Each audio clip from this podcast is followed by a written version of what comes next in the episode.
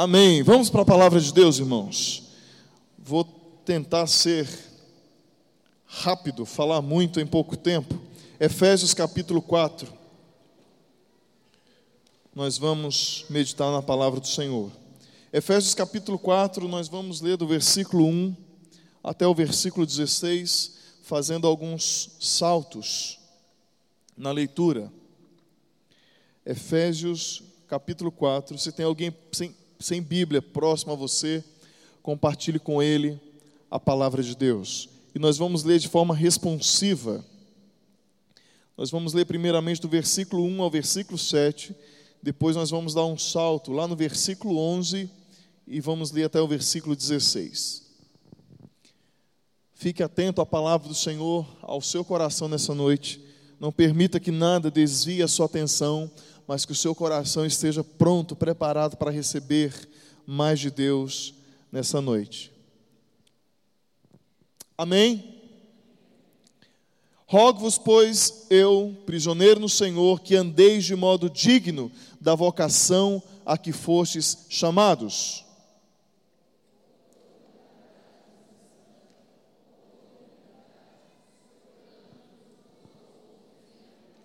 esforçando-vos diligentemente por preservar a unidade do Espírito no vínculo da paz.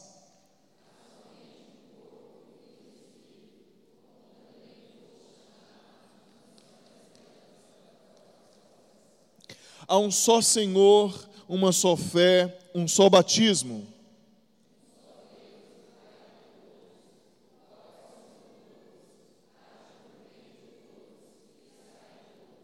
e a graça foi concedida a cada um de nós segundo a proporção do dom de Cristo. Versículo 11.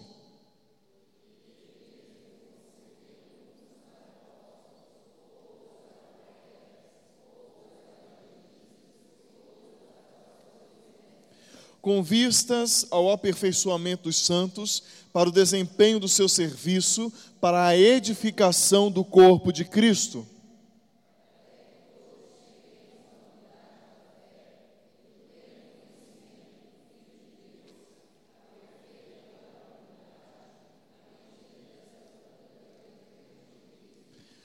para que não mais sejamos como meninos, agitados de um lado para o outro e levados ao redor por todo o vento de doutrina, pela artimanha dos homens, pela astúcia com que induzem ao erro.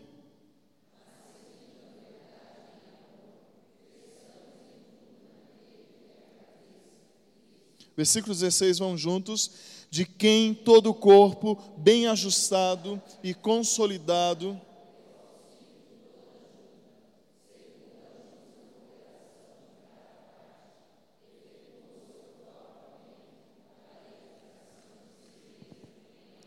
Deus, no nome de Jesus, a tua palavra é lida, e nós tememos e trememos ante a tua presença, ante a autoridade que a tua palavra tem ao nosso coração. Pedimos que nós sejamos mudados e transformados para a tua glória, para o teu louvor. Nos faz, Senhor, melhores. Extrai, Senhor, de nós o melhor por meio da tua palavra. Nos confronta, nos corrija, Deus. Muda, Senhor, os paradigmas que estão estabelecidos em nós, que não agradam ao Senhor, e que possamos, por meio da tua palavra, servir ao Senhor com alegria e provar de uma transformação genuína. É no nome de Jesus que nós oramos e agradecemos.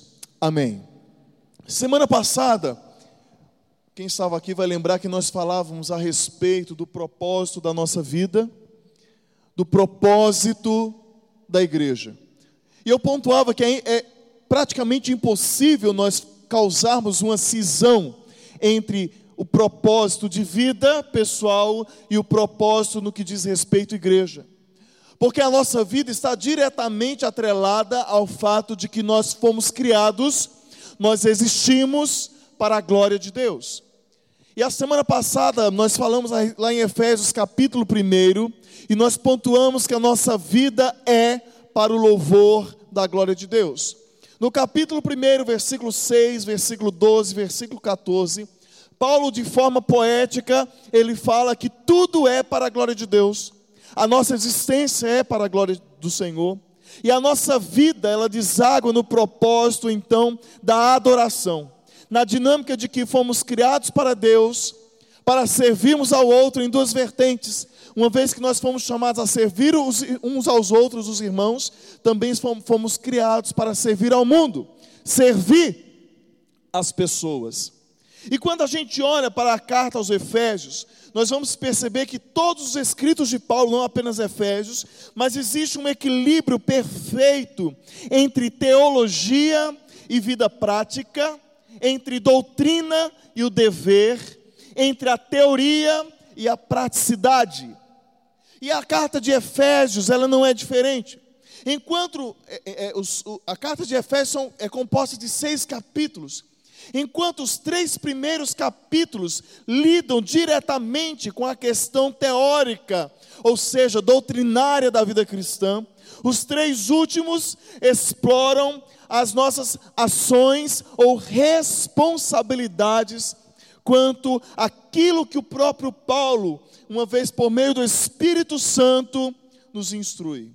Uma vez que nós não somos mais ignorantes a respeito da palavra de Deus, Paulo agora, tanto no capítulo 4, capítulo 5 e o capítulo 6, Paulo nos chama a responsabilidade de colocar em prática aquilo que nós recebemos.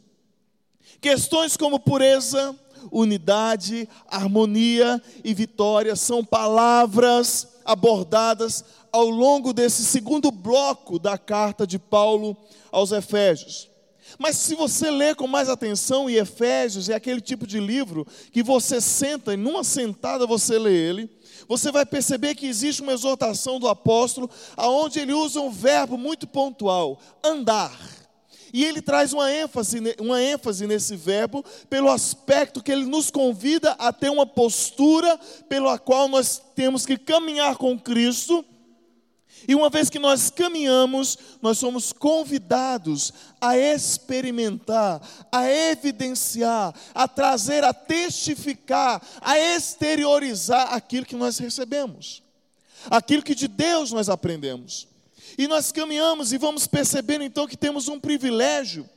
E no versículo 3 do capítulo 1, que nos diz, semana passada nós lemos: Bendito Deus e Pai de nosso Senhor Jesus Cristo, que nos tem abençoado com toda sorte de bênção espiritual nas regiões celestiais.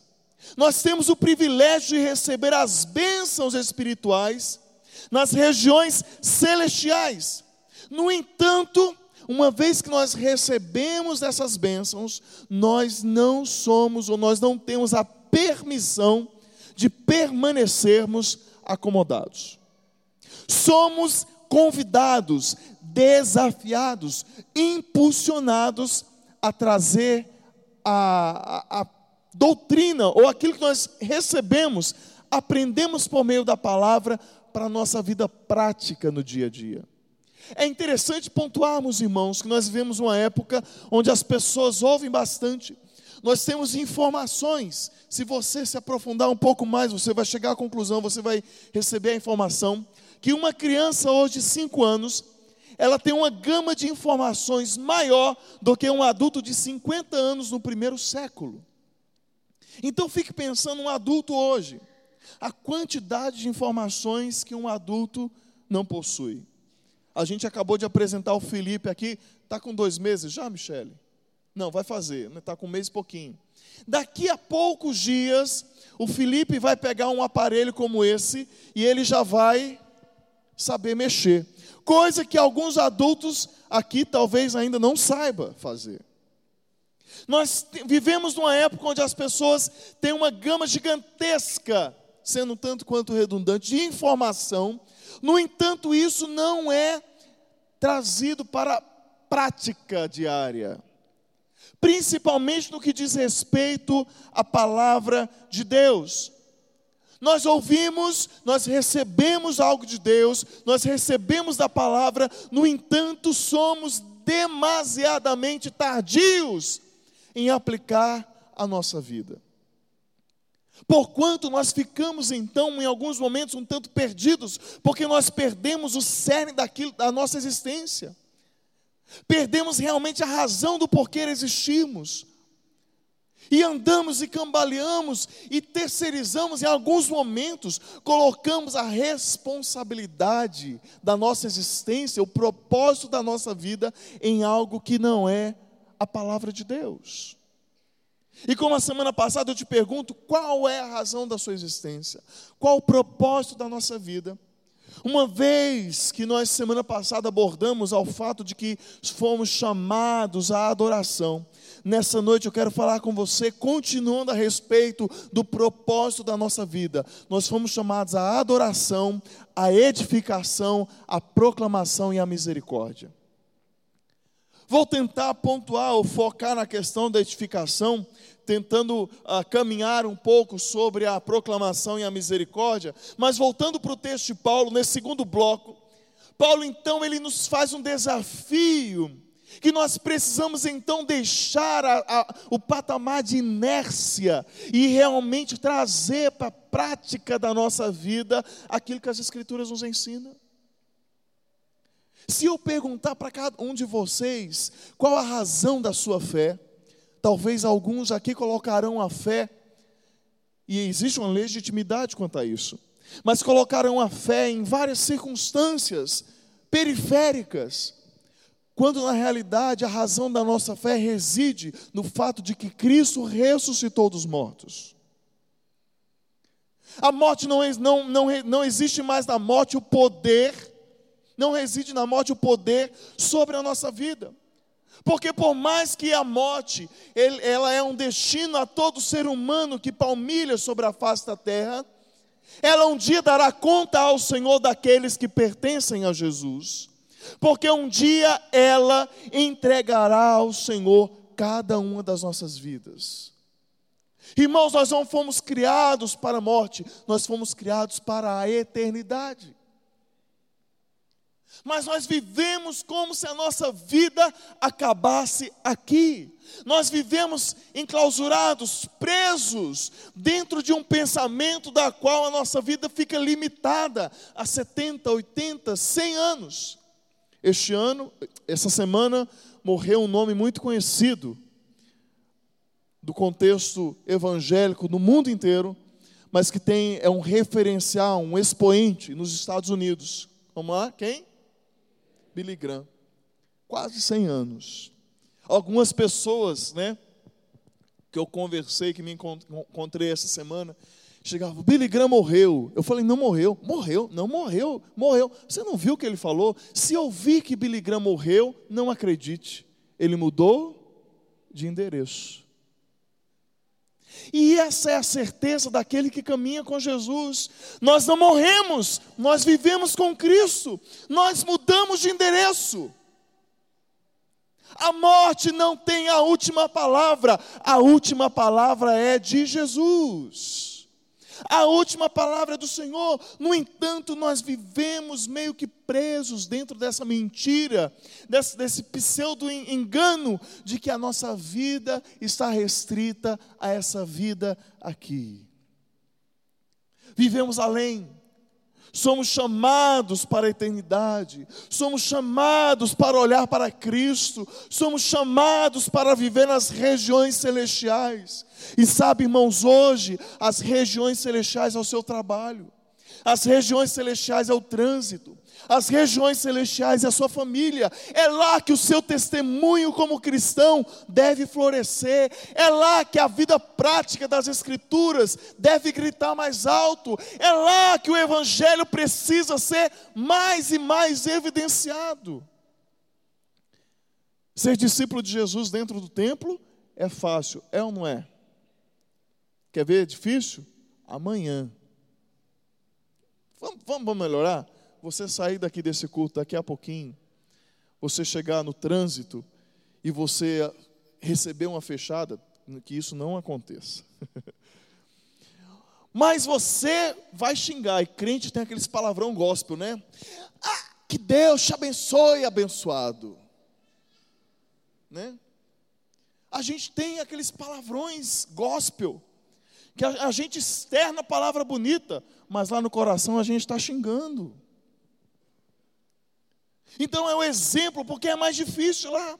E Paulo, então, ele vem nos lembrar, e é interessante que Paulo escreve na sua carta aos Efésios, ele está preso em Roma, e ele escreve à igreja, e Paulo tinha todos os motivos do mundo para murmurar, para reclamar. No entanto, Paulo está glorificando ao Senhor, porque por, por meio da sua prisão, ele tem a oportunidade da proclamação do Evangelho.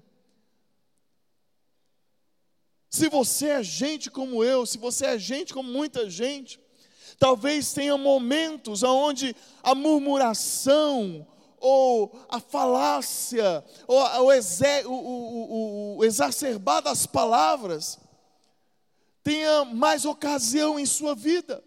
E você então aproveita de momentos onde você poderia glorificar a Deus Pai e você reclama, você murmura, quando você deveria glorificar o nome do Senhor, quando você deveria se portar de forma diferenciada.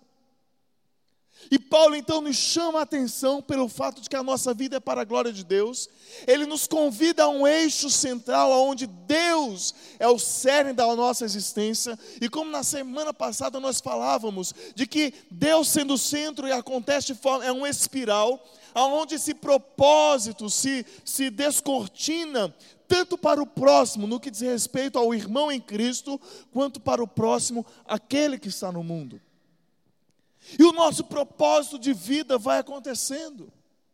E nós vamos construindo, vamos colaborando nessa grande edificação chamada chamada Reino de Deus. Todo esse templo que você está vendo, e a maioria dos irmãos aqui participaram dessa construção, alguns aqui desde o início. Aqui do meu lado direito existe uma pedra, depois você, se você, te convido a descer existe uma rocha ali, né, José? Que é a sustentação, o templo está sobre essa rocha. E vamos usar como se fosse uma forma de ilustração, Cristo. Mas todo o templo foram tijolos, tijolinhos e tijolinhos colocados, e o templo então foi erigido, foi erguido. Muito trabalho, ainda tem muita coisa a fazer. A Raquel, aqui nossa tesoureira, acompanhou e provou de muitos milagres. E foi tijolinho por tijolinho nós fomos vendo esse templo ser erguido. Eu me lembro que alguns momentos estávamos ainda sem teto, eu me assentava, eu e o pastor Júnior sentávamos aqui, ali na, naquele, naquele hall, e nós orávamos, todo sábado de manhã orávamos pelas pessoas deste lugar, orávamos pela igreja, e nós clamávamos a Deus que assim como cada tijolo fosse colocado, que o Senhor colocasse, trouxesse pessoas para este lugar. E bendito seja o Senhor que isso tenha acontecido. Mas é fato, irmãos, que o reino de Deus vai sendo construído, e Paulo aqui está falando justamente a respeito disso. Nós fazemos parte dessa construção, nós somos como tijolinhos colocados nessa grande edificação que é o reino de Deus, que é a igreja. No entanto, enquanto nós olhamos para o templo e vemos uma construção física, de forma espiritual, nós estamos colocando tijolos na eternidade. Uma vez que nós, o propósito de nossa vida é colaborar na construção do reino de Deus. E talvez você pergunte, pastor, mas espera aí, Deus não já construiu o seu reino? Irmãos, é evidente, mas existe uma parte da qual eu e você fomos incumbidos de fazer. É a nossa missão. E o texto Paulo nos aborda justamente falando que os dons foram distribuídos. E não existe, irmãos, de forma nenhuma, e se isso acontece no seu coração, repreenda isso no nome de Jesus. Você não é membro de banco.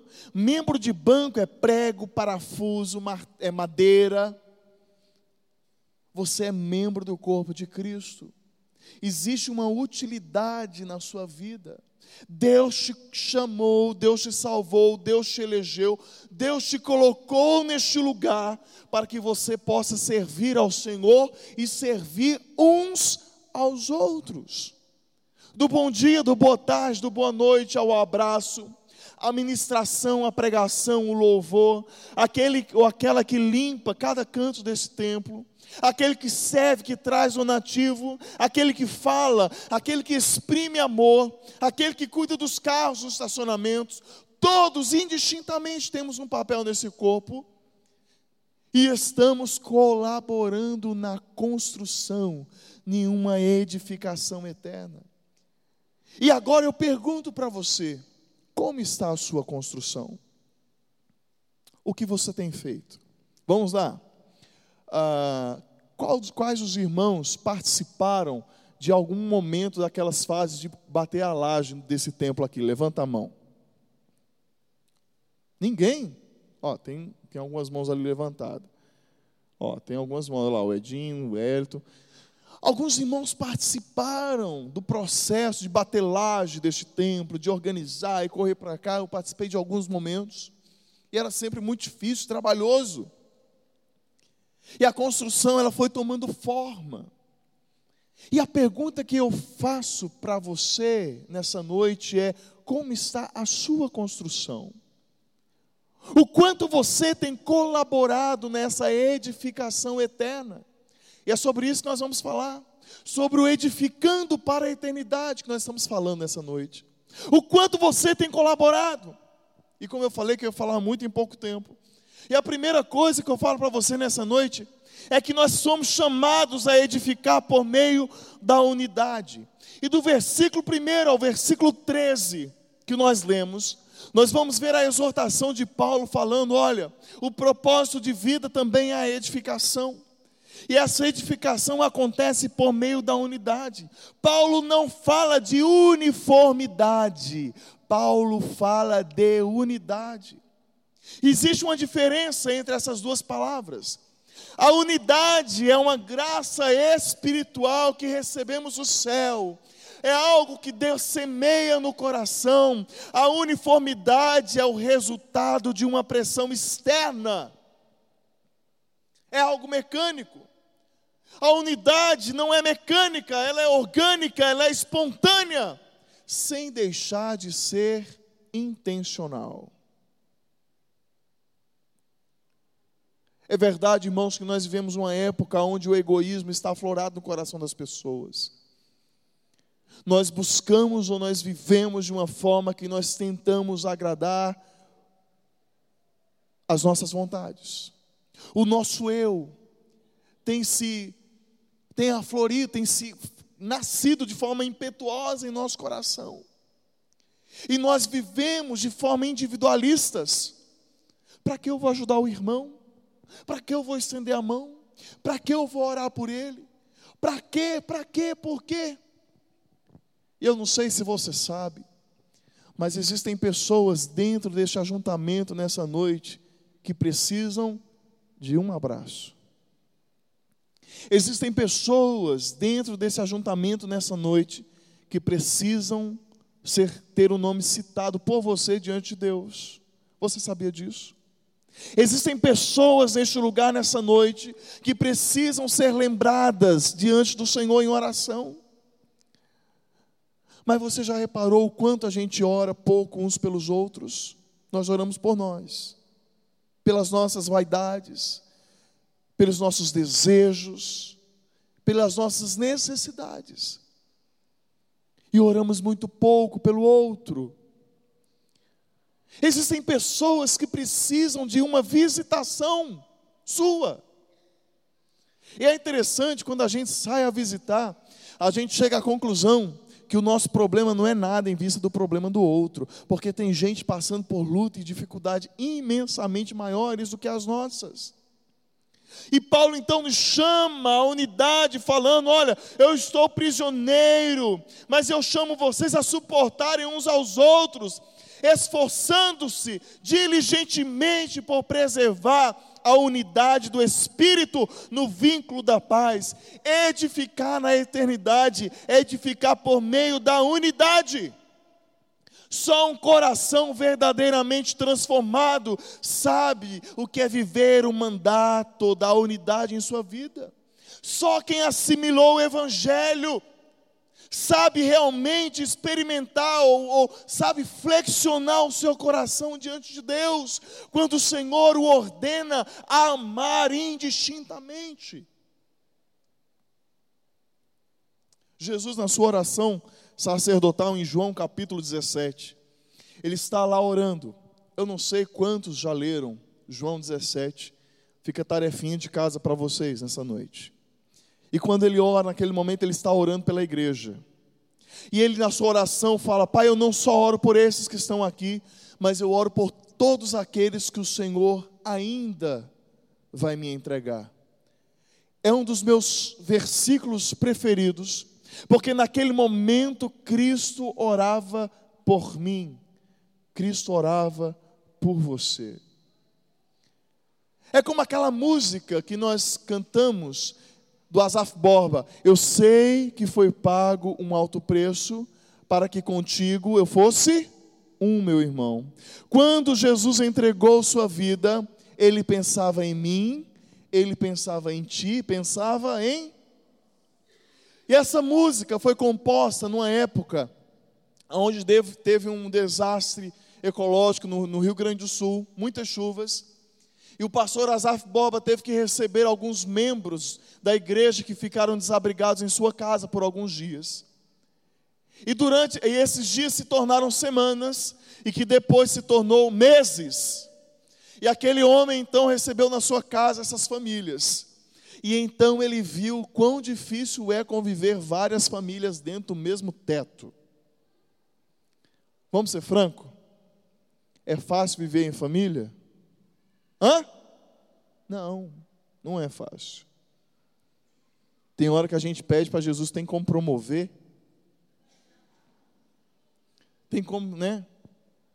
Os filhos, então, tem, quando criança, tem alguns que têm o hábito de chegar no pai e na mãe e falar: por que você teve ele? Pai e mãe é ou não é verdade? Alguns já passaram por isso. Por que ele? Por que ela? Não podia ser só eu? Agora imagina dentro que complexidade é esse negócio chamado igreja, corpo de Jesus. E sabe, irmão, sabe o que é maravilhoso? Que na unidade Cristo manifesta a multiforme graça dele, a diversidade, porque nós não somos iguais, mas somos um. Somos diferentes, e nos, nisso tudo reside o milagre da unidade. Eu fico pensando, irmão, se eu estivesse no lugar de Jesus, eu jamais teria escolhido aqueles doze apóstolos. Jesus escolhe homens completamente diferentes, personalidades distintas. E a igreja aconteceu apesar deles, porque era a ação do Espírito Santo na vida deles.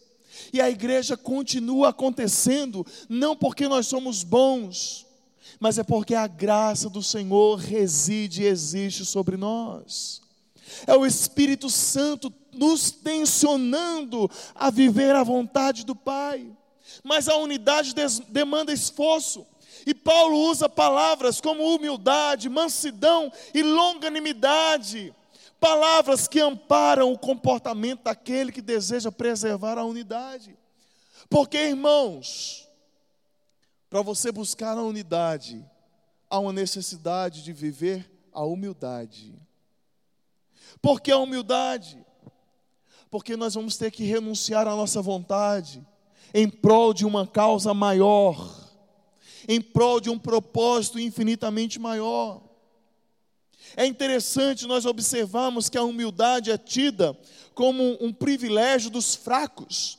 A mansidão, em alguns momentos, ela é tida como uma contraparte, ou alguns têm como um sinônimo de fraqueza.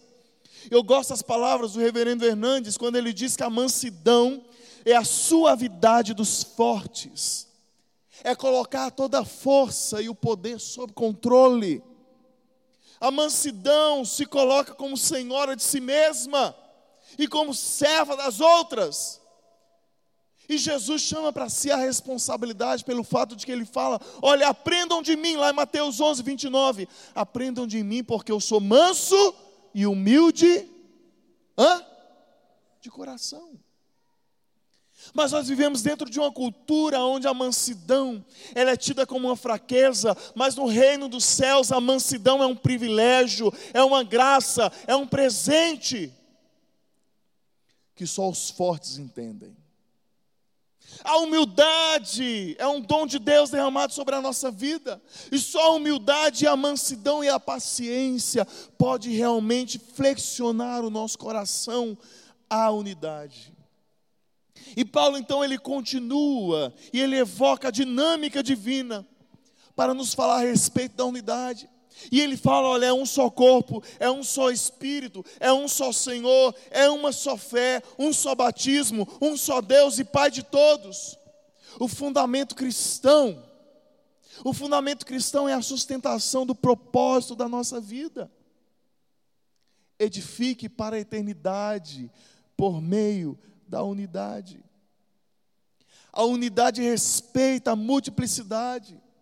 Por isso, Paulo cita aqui do versículo 11 vários dons: apóstolos, pastores, profetas, evangelistas, mestres. Paulo vai citar os vários dons que existem na igreja, e tudo isso é um respeito à multiplicidade, mas que converge na unidade. Volte os seus olhos para o texto, versículo 12. Nos fala que todos esses dons têm em vista o aperfeiçoamento dos santos. Essa palavra aperfeiçoamento traz a ideia de conserto, traz a ideia de trazer, de restauração aquilo que está quebrado. É o processo de cura de um osso fraturado. É uma ação que reconecta aquilo que é oposto. A nossa edificação quanto à unidade é uma edificação para a eternidade. E isso, segunda e última coisa que eu compartilho, isso diz respeito diretamente à nossa maturidade cristã. Responda para você mesmo. Qual é o objetivo de você ter um dom ao serviço do reino de Deus? Os seus dons eles clamam, eles gemem, eles gritam pelos holofotes. Eles gritam, eles gemem para que o seu nome apareça. Porque se assim é, você precisa rever os seus conceitos. Talvez alguns falem: puxa, ninguém vê o meu trabalho, ninguém vê o que eu faço, ninguém vê o que eu estou fazendo. Eu não sou visto pelas pessoas. Isso é mediocridade faça, porque aquele que tem que ver está vendo, e o nome dele é Jesus. O Senhor vê. Nós vivemos uma época onde a misericórdia tem aflorado também no seio da sociedade. É evidente que nós vemos as necessidades, nós não podemos fazer vista grossa ou nos silenciar. Precisamos fazer algo. Mas nós vivemos uma época onde as pessoas elas entregam, elas dão com uma mão, reclamando a outra. Elas usam de uma ação para se autopromoverem. E esse nunca foi o desejo, o propósito de Deus para a sua vida. Jesus fala: se a tua mão fizer, não deixe que a outra saiba o que você está fazendo.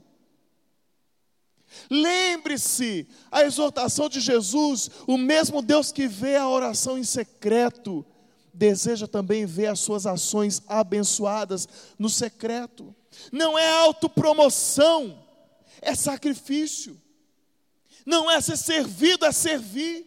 E tais sentimentos revelam a nossa infantilidade, a infantilidade da nossa fé. E Cristo e o Espírito Santo, por meio do apóstolo Paulo, nos convida a ter uma maturidade cristã.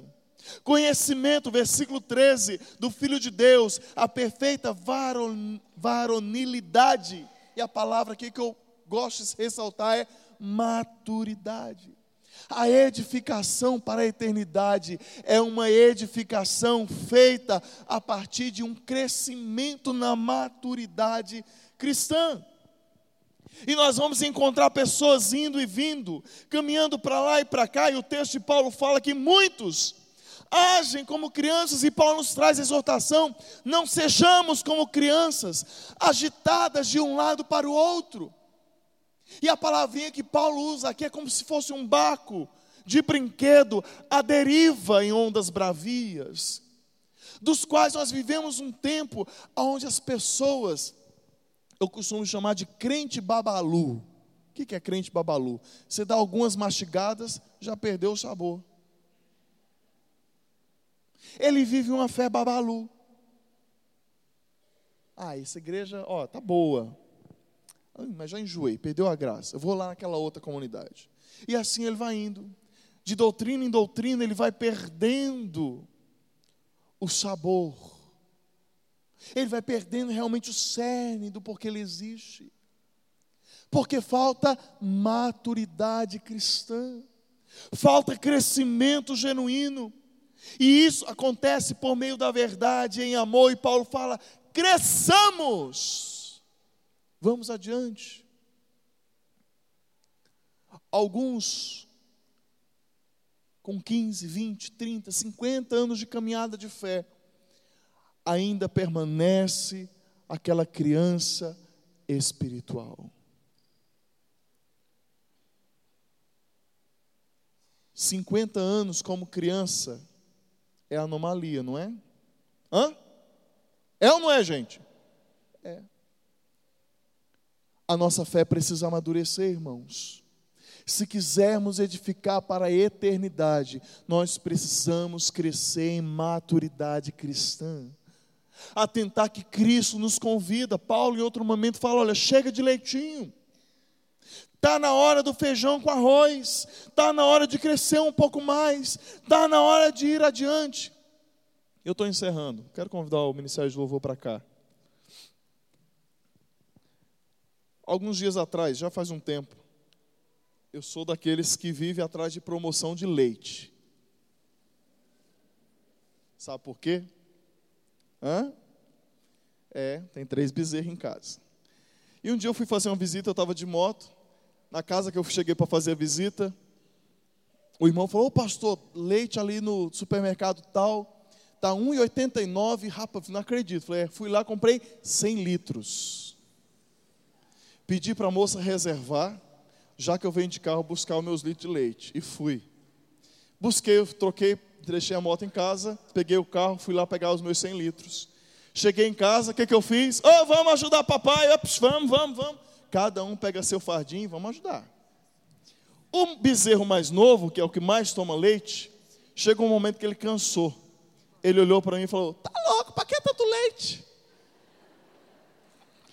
Eu que pergunto para que tanto leite. E eu aproveitei o ensejo para falar: olha, está na hora de deixar o leitinho. Sabe, irmãos, está na hora de deixar o leitinho e crescer na fé, em maturidade cristã. Dá um sol para mim. Oh, cadê o teclado? Pode dar um sol lá que eu vou guiar vocês. A gente precisa crescer em maturidade cristã. Se nós quisermos edificar na eternidade, e ter os nossos olhos voltados para a eternidade, a gente precisa começar a crescer, irmãos. Está na hora de crescer, amém? Está na hora de feijão e arroz e zoiudo, porque é o que forra o estômago que dá sustância. Está na hora da gente deixar de ficar no leitinho na fé, da gente parar ficando entrevado aí, travado, com picuinhas Está na hora da gente olhar para Jesus, está na hora de avançar, está na hora de olhar para a eternidade, tirar os nossos olhos dessa vida aqui, olhar aqui pelo, pela ótica do propósito de Deus e entender que Cristo nos deu um propósito e esse propósito diz respeito diretamente à vida com Deus e à vida com os outros. Vamos colocar de pé? Recebi um novo coração do Pai, coração regenerado, coração transformado, coração que é inspirado por Jesus. Fala para o seu irmão essa verdade. Como fruto deste novo coração. Declara a paz de Cristo sobre ele. Eu declaro a paz de Cristo, já abençoo meu irmão. Preciosa é a nossa comunhão. Somos corpo e assim bem ajustado, totalmente ligados, Unidos, unidos, vivendo em amor. vivendo em Uma família. Uma família sem qualquer falsidade, vivendo a verdade, expressando a glória do Senhor, uma família vivendo compromisso do grande amor de Cristo. Eu preciso de ti, querido.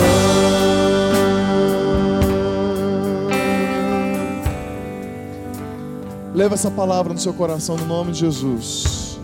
Mastiga ela. Alimente-se dela durante a semana. Pense sobre ela. Eu dei uma cortada aqui em muita coisa por causa do tempo, até passei um pouquinho. Mas a gente teve uma- um programa de culto um pouco mais extenso hoje. Mas guarde essa palavra. Pense nisso. Você foi chamado por Deus para edificar na eternidade. Isso acontece por meio da unidade. Isso acontece por meio da maturidade cristã. Amém?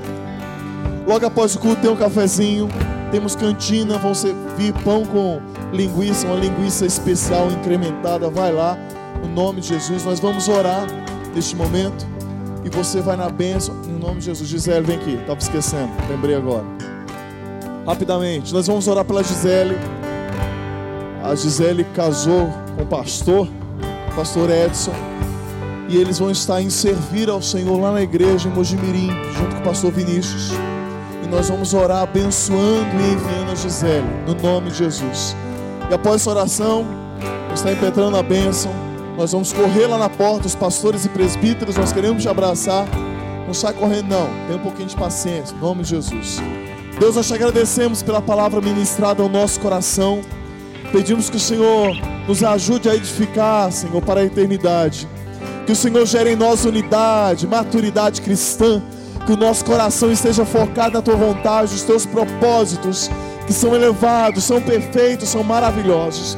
No nome de Jesus, que como igreja nós saiamos essa noite pensando, meditando, refletindo em tudo que o Senhor fez neste culto. E Deus, que o nosso coração saia daqui bendizendo o Senhor por tudo. E que saiamos daqui, Senhor, impulsionados a viver uma mudança de vida para a glória do Senhor Jesus. Queremos viver o propósito do Senhor em nós, tanto, Senhor, como indivíduos, como, como também no coletivo, como igreja, como comunidade da fé. Nós oramos nesse momento pela vida da Gisele, pelo Edson. Pedimos que o Senhor os abençoe no nome de Jesus. Que o Senhor use eles poderosamente junto àquela comunidade de Mojimirim. E que eles sejam uma bênção lá onde quer que o Senhor os envie. Como igreja do Senhor, nós os abençoamos e os enviamos debaixo da tua bênção. No nome de Jesus, abençoa a tua serva e que tudo o coração dela se flexione diante da tua vontade, do teu querer e do teu agir. No nome de Jesus e para a glória de Jesus. Agora, irmãos, que a graça do nosso Senhor e Salvador Jesus Cristo, o amor de Deus, nosso eterno Pai, a virtude e a consolação do seu Santo Espírito esteja sobre a sua vida, sobre a sua casa, sobre a sua família, hoje e para todo sempre. E todos os abençoados digam.